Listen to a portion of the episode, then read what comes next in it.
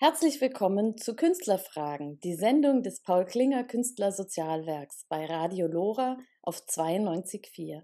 Mein Name ist Vivian Rathjen und ich freue mich auf meinen heutigen Gast, die Fotografin Gabriele Rothweiler. Hallo. Gabriele, wo bist du denn gerade? In München in einem Raum, wo ich ähm, ab und an arbeite. Mein Mann arbeitet und ich auch meine Arbeiten zeige. Also du bist in deinem Atelier und äh, wie, sieht, wie sieht es da gerade aus in deinem Atelier? Im Moment ist es so, ähm, wir werden bald umziehen. Wir versuchen das gerade so ein bisschen zu sortieren, aber dafür eigentlich relativ aufgeräumt. Ich habe ja das Glück, noch ein zweites Atelier zu haben in diesem Ammersee, wo ich auch lebe. Da ähm, sieht es genau andersrum aus, weil da gerade alles landet, was man nicht, wo man nicht wissen, wohin damit. Und ich bin ja auch zwischen verschiedenen Messen gerade unterwegs und eigentlich wird nur noch alles abgestellt im Moment. Toll, du bist also unterwegs wieder. Das war ja in der Corona-Zeit gar nicht so möglich. Ist das jetzt neu oder hast du eigentlich, warst du eigentlich immer unterwegs? Ich war immer gerne unterwegs. Das ist auch ein Teil meiner, meiner Fotografie und meiner Arbeit. Und diese, diese Kunstmessen mache ich eigentlich schon länger. Ich mache sie auch wahnsinnig gerne, weil man mit den Leuten einfach so gut in Kontakt kommt, wenn sie, wenn sie die Arbeiten anschauen. Das heißt, jetzt während des Lockdowns musstest du ja zu Hause bleiben. Das war mhm. dann schlimm? Ja, klar. Also die erste Zeit geht es ja mal ganz gut, weil es fühlte sich, glaube ich, am, am Anfang, wo, wo so Ostern war, noch so ein bisschen wie Ferien und wie Urlaub an, aber das ändert sich ja relativ schnell, weil eher viel auch bei mir auch schon im Kontakt mit den, mit den Menschen drumherum entstehen. Also ohne, dass ich sie vielleicht wirklich im Kontakt, aber einfach, dass sie da sind, dass man durch die Städte geht, dass wirklich auch ein Leben da ist mit so leeren Stadtfotografien wie München unterm Lockdown, das, da konnte ich jetzt nicht so viel anfangen. Ist, ist das, also bist du eher ein unruhiger Mensch? Ja, das habe ich auch an die Familie gleich weiter vererbt. Mhm. Okay, also seid also eine sehr lebendige Familie, ja? Ja, und auch laut. Also im positiven Sinne. Wie viele Kinder hast du denn? Drei. Habe mein ältester, einen Sohn und zwei Töchter. Gehen wir noch mal einen Schritt zurück. Also, unsere Gespräche finden ja im Rahmen von Paul Klinger Künstler Sozialwerk statt. Also, die Künstlerfragen sind Teil eines Projektes vom Künstler Sozialwerk. Und du bist auch im, im Verein drin. Seit wann bist du denn im Verein?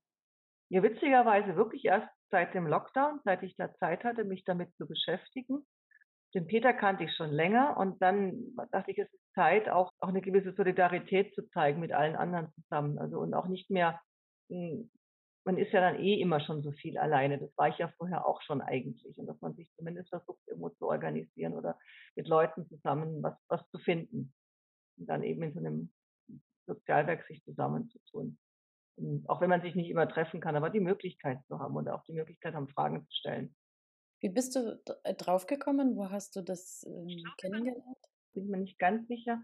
Ich hatte das immer irgendwie im Kopf und ich glaube, das liegt jetzt daran, dass ich die Zeit einfach so, das wird, man denkt sich mal, ja, man sollte sich da mal anmelden und dann, ja, ja, dann passieren tausend Dinge.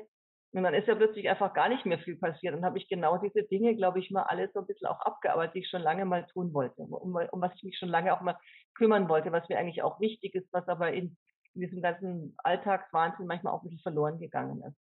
Benutzt du die Angebote vom Paul Klinger Künstlersozialwerk? Also jetzt zum Beispiel Fragen zur Rente oder Fragen zur Künstlersozialkasse. Benutzt du sowas? Hm, habe ich nicht gebraucht, habe ich mir angeschaut, aber da bin ich eigentlich relativ gut informiert gewesen und ich mache das ja auch alles schon ein bisschen. Ne? Naja, und du bist natürlich auch keine junge Künstlerin mehr, also nicht am Anfang deines Weges sozusagen. Also du brauchst jetzt auch kein, kein Coaching für, wie, wie lege ich überhaupt los? Für einen Anfänger wäre es wirklich toll gewesen, weil ich damals, als ich mich selbstständig gemacht habe, ziemlich, da wusste ich es einfach nicht, dass es das gibt, ziemlich, ziemlich alleine auf der Strecke stand ne, zum Thema Künstlersozialkasse und wie geht das alles mit der Freiberuflichkeit. Also das erklärte ja auch niemand eigentlich wirklich. Ne? War das in deiner Ausbildung auch kein Thema? Also wie man sich absichert oder bei Fotografen läuft das dann so, du machst es, also ich habe eine ganz klassische duale Ausbildung gemacht mit einer Gesellenprüfung.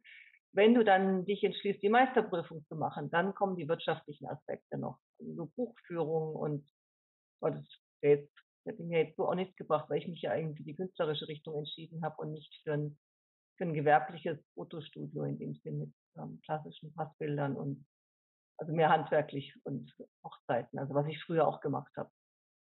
Würdest du jungen Interessierten, die gerne Fotografie als, als Beruf machen wollen, würdest du es ihnen heute empfehlen? Nee, ich habe jetzt bis jetzt allen abgeraten, die mich gefragt haben. Ich werde oft gefragt, ähm, ich mache mal auch gleich manchmal kleine Workshops, gerade zum Thema analog.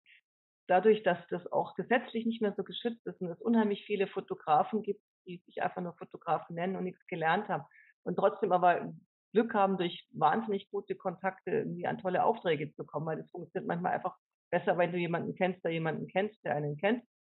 Ähm, finde ich, äh, diese Auf, dieser Aufwand der Ausbildung ist zu groß. Die, die meisten haben, aber es ist wie wenn du Kunst studierst, ein Auskommen zu haben. Wenn du es machen musst, musst du es machen. Also das ist okay. Hm. Aber wenn du denkst, du kannst damit als Fotograf tolles Geld verdienen, dann ich sage, vergiss es einfach. Also die, die fünf, sechs irgendwie, die wir noch haben, die richtig gut Kohle damit verdienen, oder vielleicht sind es auch zehn, dazu musst du erstmal hinkommen. Sie hören gerade Künstlerfragen, die Sendung des Paul Klinger Künstlersozialwerks. Und ich spreche gerade mit der Fotografin Gabriele Rothweiler. Was war denn deine erste Kamera? Hm, ich habe ziemlich früh angefangen mit der Kamera. Ich komme aus so einer fotobegeisterten Familie. Und da hast du als jüngstes Kind immer so die Reste gekriegt, also die alten Kameras, die keiner mehr haben wollte. Und habe sehr früh dann immer schon mit rumexperimentiert. Und ich weiß, dass ich meistens keine klassischen Fotos gemacht habe. Also sprich, ich bilde ab, was da ist, sondern immer versucht habe, irgendwelche Sachen zu inszenieren, sehr früh schon. Mit irgendwelche Szenen zu bauen oder mit Freunden was zu machen. Ich kann mich erinnern, ich habe mit einer Freundin so eine Art Modeshooting gemacht, habe aber immer nur in Schuh auf einem Kissen fotografiert zum Beispiel. Also ich glaube, das sind so alte Analogbilder, total bunt. Die werden wahrscheinlich jetzt total angesagt, wenn ich die jetzt veröffentlichen würde. Ich finde nur die negative nicht mehr. Ich habe auch so ein paar Abzüge davon. Das habe ich aber mit 15 oder mit 16 gemacht. Und hm, dann kam es halt irgendwie in die Richtung, ich wollte lieber Kunst machen und dann ging es jetzt darum, dass meine Familie sagte, naja, Akademie, das geht so gar nicht, ähm, mach doch erstmal so eine Ausbildung. Und so kam ich eigentlich zu dieser Fotografenausbildung. Sag, sag mir ein bisschen was zu deinen Lehrern. Deine Ausbildung hast du ja gar nicht in München gemacht, oder doch? Doch, ich habe meinen Abschluss in München gemacht. Ich bin währenddessen, ich habe in, ich habe in Karlsruhe, wo ich herkam, auch zuerst bei einem Werbefotografen assistiert, dann noch bei einem Hochzeitsfotografen eben lange als Fotografin ohne Ausbildung gearbeitet, auch im, im Laborbereich, auch ganz lustige Sachen wie Tanzschulen, Abschlussbälle fotografiert und ganz viele Hochzeiten. Und dann die, ähm, dann kam der Umzug, das war beruflich bedingt mit meinem eben damals noch Freund, jetzt dicken Mann, ähm, nach Bayern, weil wir da auch zusammen entschieden haben, ja, das ist eine schöne Ecke, da wollen wir gerne zusammen hin. Wir haben uns auch was gesucht. Wir wollten noch mal wirklich auch wechseln. Dann habe ich hier praktisch auch an der Erinnerung meiner, meiner Gesellenprüfung gemacht in München und eben hier dann im Werbestudio weiter die Ausbildung zu Ende gebracht habe. Da war ich dann noch zwei Jahre.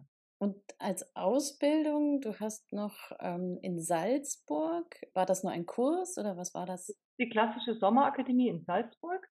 Da war ich eben dann auch sechs Wochen beim, beim Michael Schmidt unter anderem. Damals war es auch noch ein bisschen schwerer rauszukommen. Ich musste dem wirklich zwei Mappen schicken, bis er mich genommen hat.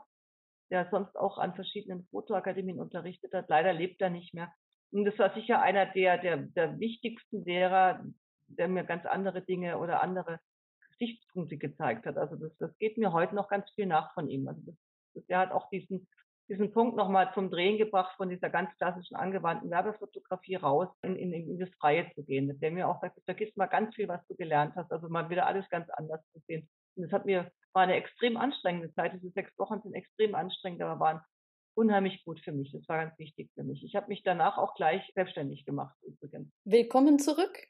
Sie hören die Sendung Künstlerfragen des Paul Klinger Künstlersozialwerks. Mein Name ist Vivian Rathjen und ich spreche heute mit meinem Gast, der Fotografin Gabriele Rothweiler. Also, dass du jetzt wieder rausgehen kannst und reisen kannst, das ist auch eine ganz wichtige Sache für dich, ja? Ja, ja, ja, klar, auf jeden Fall. Ja, ich, ich bin gerne alleine unter, also ich bin alleine unter Menschen. Ich bin jemand, der auch ganz gerne alleine dann, wenn, wenn ich unterwegs bin, wirklich gerne alleine Kaffee trinkt, alleine essen geht, ähm, eigentlich gar nicht so viel reden möchte, weil es muss, man muss es spüren, dass, dass da was lebt. Eine Beobachterin im wahrsten Sinne. Ja, also ich, ich bin da, ich, wie, wie jetzt solche Wochen, wo ich jetzt in, in Rumänien war, also ich war ja in Bukarest eine Woche. Ich finde es dann eher störend, wenn dann jemand mit mir mitgehen möchte. Also da war auch ein Fotograf, der wurde mir so ein bisschen auf die, an die Seite gestellt, weil die alle so Sorgen um mich hatten. Ich gesagt, ich muss alleine, ich kann das nicht. Und er quatscht da die ganze Zeit. das ist echt total lieb gemeint. Und ich gehe auch wahnsinnig gerne dann alleine essen, weil ich dann Zeit habe zum Nachdenken. Ich bin dann auch nicht so gesellig. Also das ist so ein, das Gegenteil, was ich dann auch sein kann, wenn ich jetzt auf, auf einer Veranstaltung oder auf einer Messe bin, aber ich bin dann wirklich sehr, sehr ungesellig. Sag, welches Projekt das war in Bukarest? Das war eben ähm, auch mit den, mit den Städten. Ich arbeite, das nenne ich ja City Light Series. Das sind auch immer Mehrfachbelichtungen. Und da war ich hier für München. Da gibt es das rumänische Generalkonsulat und da gab es eine Galeristin aus Nürnberg. Und ich war wirklich dann auch die erste deutsche Fotografin oder deutsche Künstlerin, die im rumänischen Generalkonsulat hier in München aus. Praktisch nach Bukarest gefahren, von München über Wien nach Bukarest und habe mich da eine Woche praktisch durch die Stadt treiben lassen und habe mir dann daraus eine, eine Ausstellung gemacht mit, ich glaube, es waren zwölf oder dreizehn Arbeiten, die dann rauskamen letztendlich. Wie ist das so? Wie gehst du da bei so einem Projekt vor? Auch aus dem Bauch raus. Also ich gucke mir die Stadt an. Also es geht wirklich nur mit Laufen, Laufen, Laufen. Du kannst dir natürlich ganz viel über so eine Stadt anlesen und gucken, was ist wichtig, was ist nicht wichtig. Aber die Stadt gibt dir trotzdem, ich versuche immer das Gefühl, was mir die Stadt gibt, mit aufzunehmen. Also Bukarest war eine extrem lebendige, laut. Es ist eine Autostadt. Ceausescu hat ja diese gigantischen Alleen, sechs, sieben, achtspurig gefühlt gebaut. Und das war das erste Bild, was ich da gemacht habe. Also weil, weil du kannst da nicht über die Straße gehen, ohne dass was zusammengefahren wird, weil da ist auch rot irgendwie und grün, glaube ich, nur eine Empfehlung und keine Vorgabe in dem Sinne. Es wird auch die ganzen Tag gehupt. Und das nimmst du mit auf, wenn du in so einer Stadt bist, bei den ersten, bei den ersten Aufnahmen, weil dich das natürlich auch erstmal, erstmal durchdringt und dann schaust du, was, was gibt es noch? Und dann geht, geht weiter und dann kommen wieder ganz, ganz andere Bilder raus dabei. Und im Endeffekt lasse ich manche Dinge einfach auch noch ein, zwei Wochen sacken zu Hause und schaue es mir dann erst nochmal an. Und dann entstehen eigentlich die endgültigen Arbeiten, die dann für die Ausstellung gemacht werden. Ganz konkret, wie gehst du vor? Also du bist in Bukarest, du kennst die Stadt noch nicht, du bist schätzungsweise in einem Hotel gewesen, oder? Mhm. In der Stadt, ja. Mhm. Genau, du hast gefrühstückt und dann, was passiert dann? Dann gehe ich los. Dann gehe ich einfach los. Und wenn ich, wenn ich sehe, es passt, dann, dann halte ich die Kamera drauf.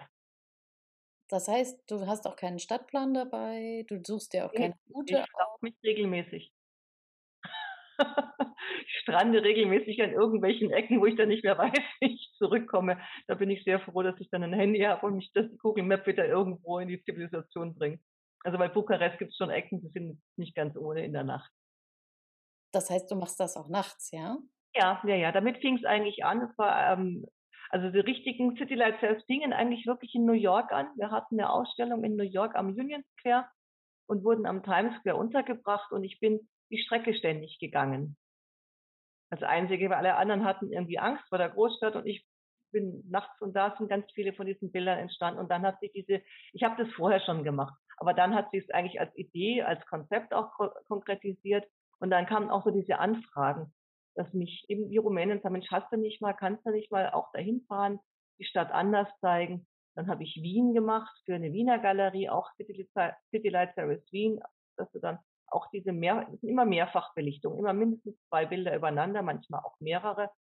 Und in München habe ich es gemacht und die anderen Städte wie Paris, Nizza, Wiesbaden, was auch immer alles, was so ist, Barcelona, das ist dann halt in den Reisen entstanden, wo wir dann auch mitten im Urlaub oft, na, natürlich. Oder jetzt, also Nordfrankreich oder Britannien. Wir sind einmal komplett um Frankreich drumherum gefahren, an den Grenzen entlang. Und da entstehen natürlich auch immer ganz viele Bilder noch zusätzlich. Aber jetzt das in dem Fall nicht als Auftrag. Nein, es, es ist ja auch niemals so ein richtiger Auftrag. Die lassen mir ja meine Freiheiten. Das ist ja eigentlich das Schöne dran. Dass sie sagen, jetzt hast du nicht Lust, wie der Münchner Galerist, der dann meinte, ja, mach einfach mal München für mich. Da war irgendwie auch so eine, ich glaube, Lichtwoche, Lichtnacht, irgendwas mit Architektur. Und wir hatten dann auch irgendwie so eine Lichtinstallation in der Galerie. Und da habe ich dann, bin ich dann losgezogen, dachte ich, nee, ist auch ganz schön. Du hast so eine, so, eine, so, eine, Idee und aber ich kann trotzdem machen, was ich will. Also ich mache ja keine klassischen Postkartenbilder, ich bilde ja auch nicht ab, wie es ist, sondern ich versuche die Dinge, die man kennt, anders zu zeigen. Natürlich ist auch gerne die Frauenkirche dabei in der Serie, aber halt nicht, wie man sie kennt aus der Postkarten-Kitsch-Motiv-Geschichte. Willkommen zurück. Sie hören die Sendung Künstlerfragen des Paul Klinger Künstlersozialwerks. Mein Name ist Vivian Rathjen und ich spreche heute mit meinem Gast, der Fotografin Gabriele Rothweiler. Und wie baust du die Bilder dann auf? Also, was spielt da für eine Rolle, dass du weißt, du kannst die kombinieren? So sind ja diese Mehrfachbelichtungen, das heißt, du musst ja die Motive, die müssen miteinander arbeiten können. Genau, genau. Das weiß ich aber inzwischen ganz gut zu planen. Ich habe das ja analog auch schon gemacht, direkt auf den Film, direkt in der Kamera. Und inzwischen habe ich so ein Gefühl dafür, wie, wie ich mich bewege, um, um Dinge zusammenzubringen. Manchmal sind es ja nur ein paar Millimeter nach rechts, ein paar Millimeter nach links, dann mache ich dann mehrere Aufnahmen. dann habe ich zum Beispiel die Bewegung der Menschen oder Bewegung, jetzt gibt es in München so ein Bild, wo die Bewegung der Trambahn praktisch vom, vom, vom Max-Monument an mir vorbeifährt. Und ich habe die komplette Bewegungssequenz der Trambahn, wie sie an mir vorbeifährt, auf einem Bild drauf. Also ich habe eine Bewegung, also was eine Dynamik in dem statischen Bild dann auch drin. Also das Besondere an deinen Bildern, die können wir ja jetzt nur beschreiben, nicht sehen und zeigen. Obwohl natürlich soll man schauen, dass man sie vielleicht in Realität auch mal sieht. Aber das Besondere an deinen Bildern ist auch diese Farbigkeit. Also sie sind ja alle transparent, ja, also es sind so ein bisschen durchscheinend, fast, fast filigran, ein bisschen was Glasartiges haben sie auch. Und dann diese Farbigkeit. Also ich, ich habe ich könnte deine Bilder total aus allen herausfischen, obwohl die Technik natürlich anderen Leuten auch zur Verfügung steht. Eben, genau. Man erfindet ja nichts mehr neu letztendlich, finde ich, ne? Hast du, also machst du das bewusst, deine, deine Farbpalette zu wählen? Oder kommt das einfach, weil das die Nachtlichter sind und weil die Neonröhren halt diese Farbtöne hergeben? Ich denke, es fasziniert mich. Und ich manipuliere ja nicht an den Farben rum. Also ich mache jetzt gerade bei diesem Bild, was du auch gesehen hast in Wiesbaden von dem, von dem Casino, hat mich ja jeder gefragt, wie viel mit Photoshop ich darum gebastelt hätte. Und das habe ich gar nicht gemacht. Ich arbeite, habe das gar nicht mit Photoshop gemacht, sondern mit einem ganz einfachen Collagenprogramm. Die Farben sind natürlich sehr kräftig durch die Nacht. Da waren ja irgendwelche ähm, Reklamen und Beleuchtungen dabei.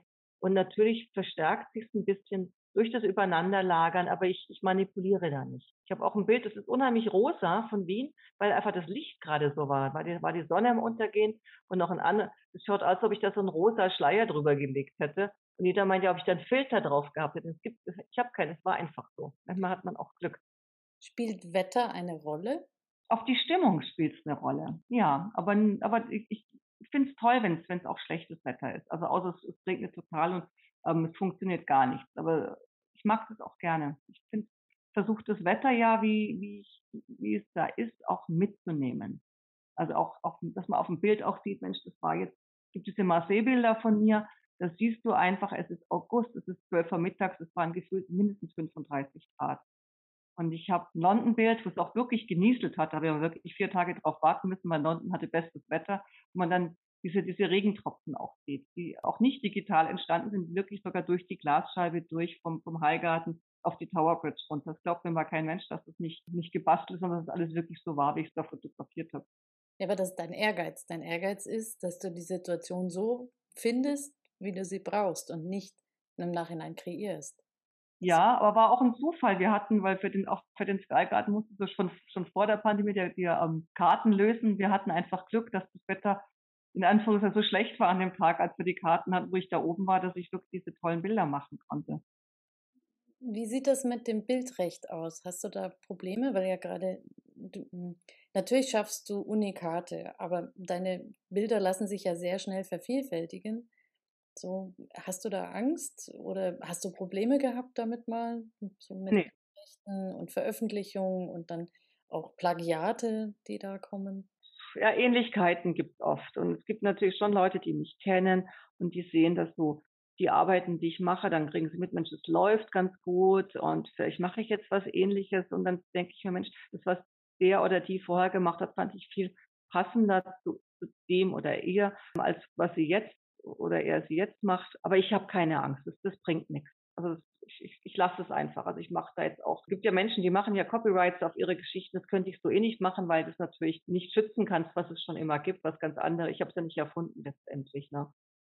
Aber ich hatte so eine ganz krass, dass mir jemand was rauskopiert hat aus dem Netz und dann versucht hat weiter zu verkaufen, was ich ja schon von Kollegen gehört habe. Das hatte ich bis jetzt noch nicht. Du bist da auch vorsichtig. Also du stellst auch gar nicht so viele Sachen ins Internet. Doch. Ich habe ja auch eine gut laufende, also gerade Instagram ist zum Beispiel bei mir sehr sehr beliebt. Ich verkaufte auch jetzt gerade in der Pandemie, habe ich viel über Instagram verkauft, sogar mehr als über meine normale Webseite. Also viele Anfragen auch und viel Werbung. Bin, bin da sehr aktiv. Also eigentlich jetzt noch aktiver durch die Pandemie als vorher, um, um sichtbar zu sein. Das funktioniert eigentlich ganz gut.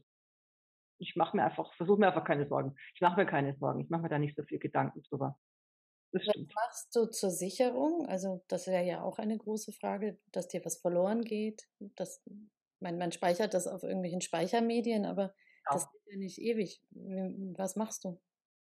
Da mache ich mir auch schon lange Gedanken drüber. Ähm, das ist ja unfassbar schwierig. Ne? Also wenn du überlegst, dass im, im analogen Medium diese ganzen Sachen vom Beginn der Fotografie bis jetzt alle noch so sind, also wenn man sie gut aufbewahrt, das, das ist echt ein schwieriges Thema. Das wird auch immer wieder diskutiert, ne, wie man das macht, weil sich das ja auch ständig verändert. Das ist nicht ganz so schlimm wie in der, in der, im, im Videobereich, da ist es ja ganz krass geworden.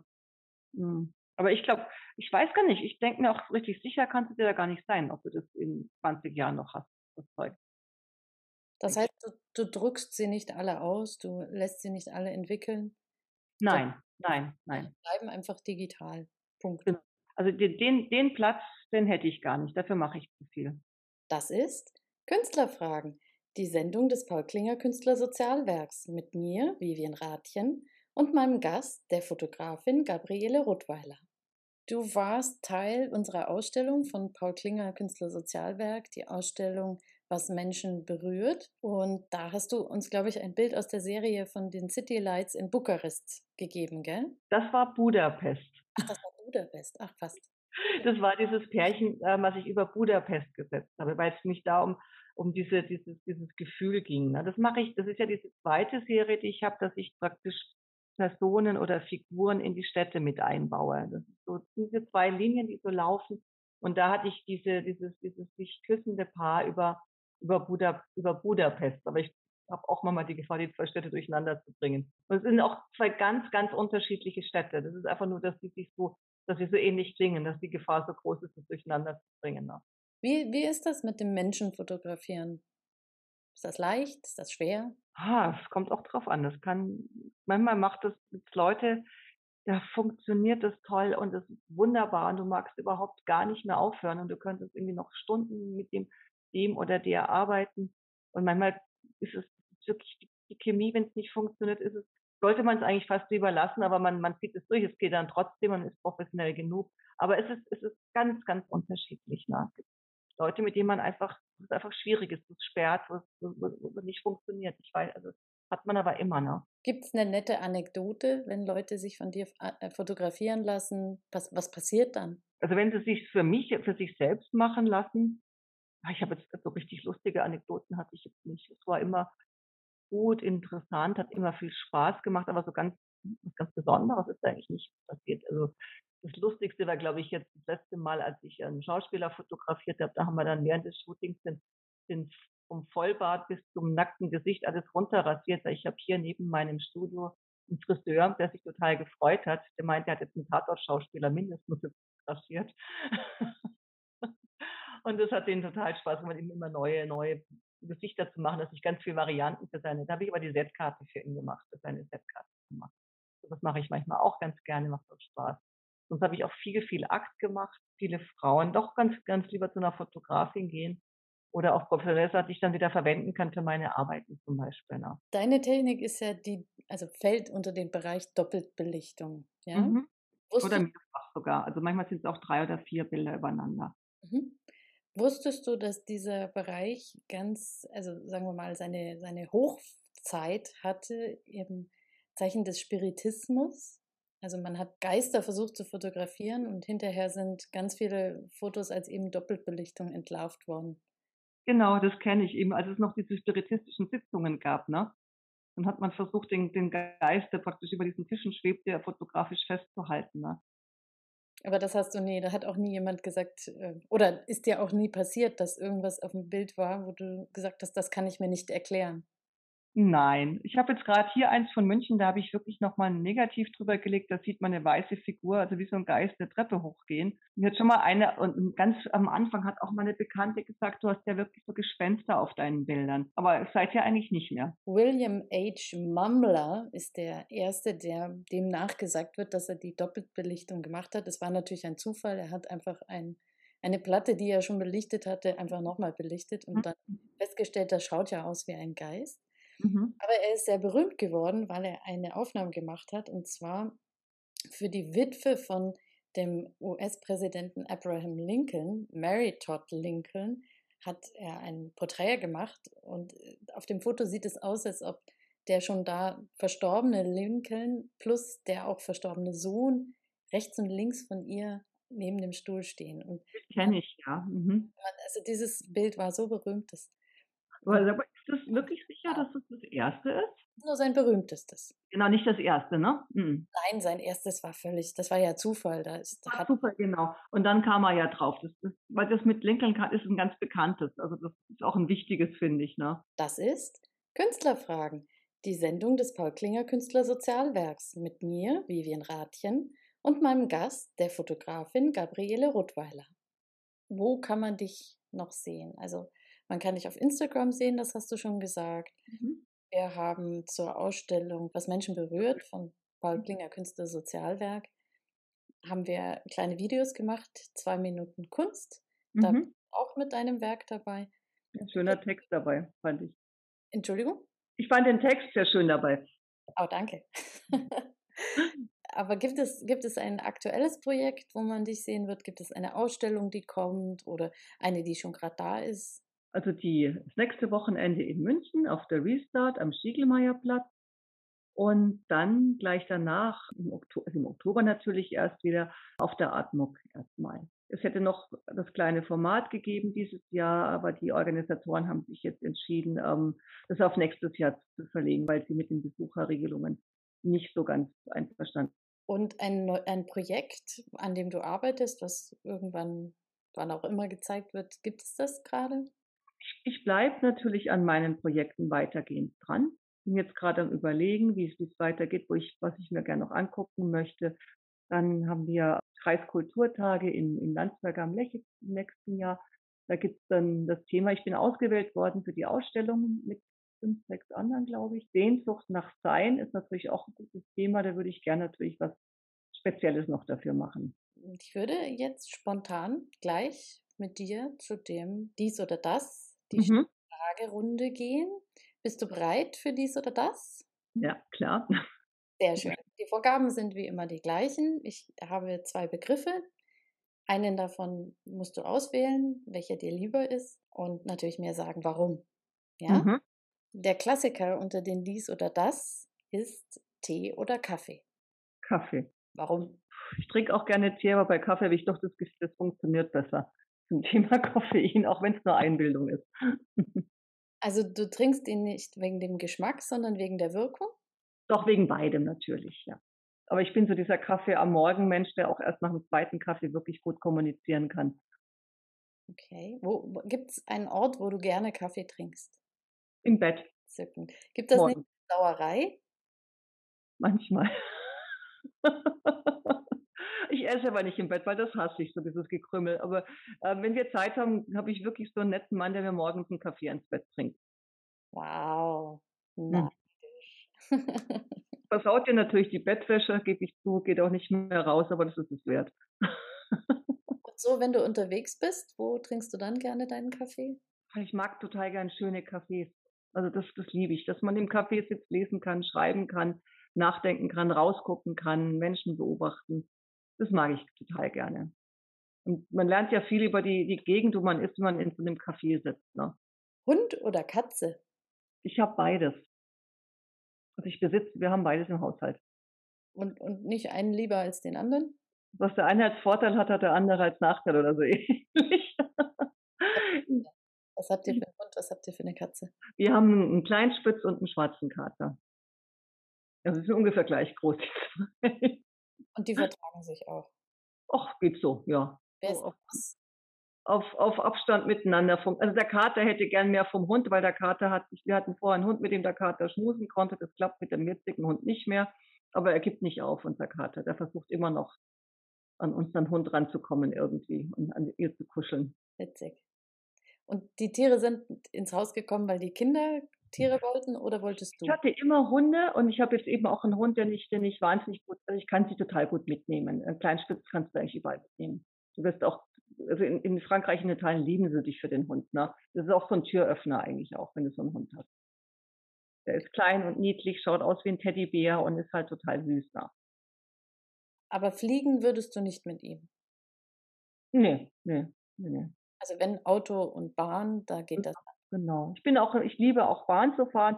Ich gehöre wirklich, ähm, wie gesagt, gerade mit Rumänien, hat mich ja auch jeder gefragt, du bist ja irre, das bist ja in zwei Stunden mit dem Flieger dort. Und ich gesagt, nee, ich möchte die Strecke auch erfahren. Also durch, durch Ungarn durch bis nach Rumänien. Es ist eine lange Strecke, das ist ein Nachtzug. Du fährst zuerst bis Wien und in Wien startet der Dacia Express und dann bist du Nachmittag, also ich glaube, es sind 20 Stunden, 21 Stunden Zugfahrt so im Schnitt.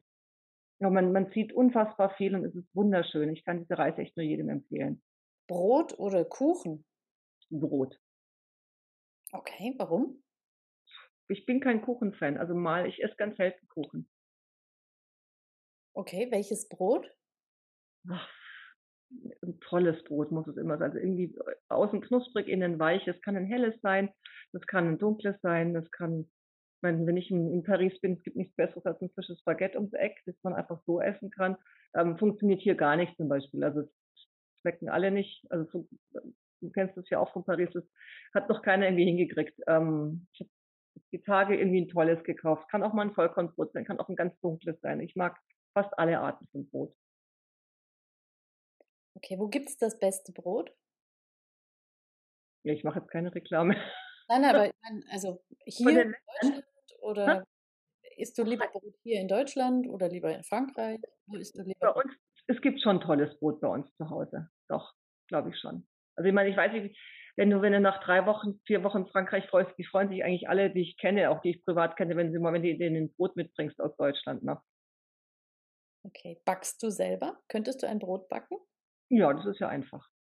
So mit der Mischung, aber nicht selber quasi. Naja, äh, Brotbacken ist total einfach. Das ist tausendmal einfacher als Kuchenbacken, finde ich jetzt. Okay. Also machst du es auch, ja?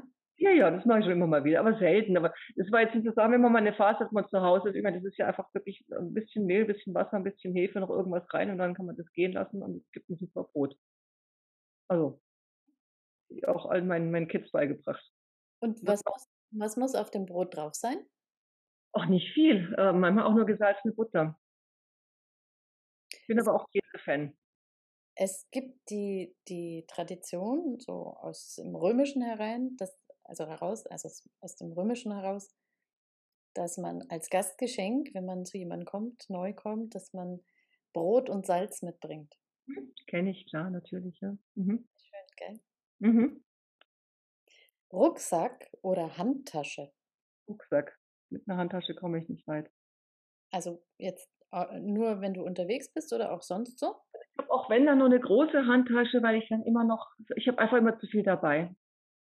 Also wenn es kein Rucksack ist, dann ist es eine größere, also eine größere Handtasche, weil so, so eine kleine funktioniert gar nicht. Da weiß ich, ich habe immer viel zu viel Zeug, das komm, kann ich nur mit dem Geldbeutel los. Also das, natürlich mache ich das mal, wenn ich jetzt ähm, ins Theater gehen würde. Das, da wird ja kein mit so einem Rucksack erschlagen. Da kann ich mich dann schon mal reduzieren, aber sonst funktioniert es gar nicht. Reist du mit großem Gepäck? also Klamotten brauche ich weniger als mein Mann. Es funktioniert ganz gut. Das haben wir am letzten Wochenende gesehen, wo wir da in, oder vorher, letztes Mal, das ist in Wiesbaden. Aber wenn ich meine Sachen dabei habe, ist es halt echt viel. Also es ist halt eine große, schwere Spiegelreflexkamera. Ähm, wenn ich weiterreise, habe ich dann vielleicht noch zwei, drei andere Kameras dabei, vielleicht auch analog, vielleicht Film. Also ich habe nach Istanbul zum Beispiel auch noch eine ganz alte, die ich mir vorher bei eBay ersteige, ganz alte Kamera mitgenommen mit Rollfilm, um da was auszuprobieren. Dann nimmst du noch einen Laptop mit. Ja, also was man halt, also es ist schon, schleppt sich schon dahin. Also da versucht man wenigstens bei den Klamotten zu reduzieren. Ich zumindest. Gedichtband oder Krimi? Oh, beides. Ganz schwer. Ich mag beides. Also ein Gedichtband habe ich ja erst illustriert, was den fand ich ganz toll, hat auch und viele habe ich, ich lese gerne zwischendurch Gedichte, aber zum Entspannen finde ich auch mal ein Krimi ganz toll. Also wo man nicht auch, hört sich für jetzt blöd an, wo man nicht so viel mitdenken muss, aber beim Krimi, das funktioniert ja auch. Ne? Welches Gedichtband hast du illustriert? Moment, was ich, ähm, ich stehe jetzt gerade auf dem Namensschlauch, sorry. Ist das, war das der ah. Band von Michael Fuchs-Gamberg? Michi Fuchs-Gamberg. Ich habe jetzt mal den anderen im Kopf. Ach, haben wir den zweiten. Ne, sorry, ist irgendwie weg gerade. Gabriele? Ja. Heißt der Gedichtband, es ist ein Kommen, es ist ein Gehen? Ja, ja, klar, das ist, das ist der neueste. Genau. Ich habe ja auch ähm, in Wiesbaden so viele davon verkauft. Aber ich kam jetzt gerade gar nicht mehr drauf. So. Das ist total in Ordnung. Das ist ja mein Job, dass ich mich vorbereite, weißt du? Ist das äh, ein Gedichtband zu illustrieren? Ist das schwierig? Ist das leicht? Das war jetzt relativ leicht, weil ich dem ähm, Verlag einfach eine Auswahl an Bildern geschickt habe und er hat die dann zugeordnet, hat mich das Korrektur lesen gucken lassen. Ich fand es in Ordnung und dann hat es gepasst. Aber die wussten schon, was du machst. Die kannten deine Arbeitsweise. Also wir waren ja zwei Künstler und der Michi Fuchs-Gambeck, der Schriftsteller, hat uns vorgeschlagen, der Andreas Reifer, also Reifer Verlag, fand es toll und dann haben, hat man, schickt mal ein bisschen was. Ich habe mir die Gedichte natürlich vorher durchgelesen, habe das per äh, elektronische Mail gekriegt von mich hier und habe mir so überlegt, was könnte dazu passen. Natürlich muss er eine Vorauswahl treffen aus hunderten Bildern. Habe ich mir halt so 20, glaube ich, ausgesucht und da sind ähm, dann die entstanden. Mit Michael Fuchs-Gamberg hast du eine längere Beziehung schon, also ihr seid freundschaftlich verbunden, gell? Er wohnt, wir haben uns durch Zufall kennengelernt auf einer Geburtstagsfeier im Ort und er wohnt bei uns im Ort. Genau. Viele Geburtstagsfeiern von ihm auch miteinander verbracht und, und, und. Sieht sich immer mal wieder. Aber das gerne mit Leuten so zusammen, also in diesem Ding, dass einer aus einem anderen Feld und kommt und du ergänzt das dann mit deiner Fotografie? Ist das ja. öfters? Passiert das öfters? Nee, nee eigentlich nicht. Also mit ihm habe ich jetzt zwei Bücher gemacht, seinen ersten und den zweiten Gedichtband. Oh, das hat mir total Spaß gemacht. Nee, das war wirklich schön. Mhm. War auch unkompliziert, muss man dazu sagen. Liebe Hörerinnen und Hörer, wir sind am Ende der Sendung angelangt. Das war Künstlerfragen, heute mit der Fotografin Gabriele Rottweiler. Schön, dass du da warst. Ja, vielen Dank für das schöne Gespräch und für die Zeit von dir. Dankeschön. Ich freue mich dabei sein zu dürfen. Natürlich bedanke ich mich auch bei dem Team von Radio Westküste, das uns hilft, unsere Arbeit bei Paul Klinger Künstlersozialwerk bekannter zu machen. Wenn Sie sich für das Künstlersozialwerk interessieren, besuchen Sie uns doch auf unserer Webseite www.paul-klinger-ksw.de. Hier finden Sie auch den Link zu unserem YouTube-Kanal, auf dem Sie alle Sendungen nachhören können. Die Sendung Künstlerfragen mit interessanten Interviews und Geschichten aus der Welt der Kunst gibt es jeden ersten Sonntag im Monat um 16 Uhr hier auf Radio Westküste. Mein Name ist Vivian Rathjen. Ich bedanke mich fürs Zuhören. Machen Sie es gut.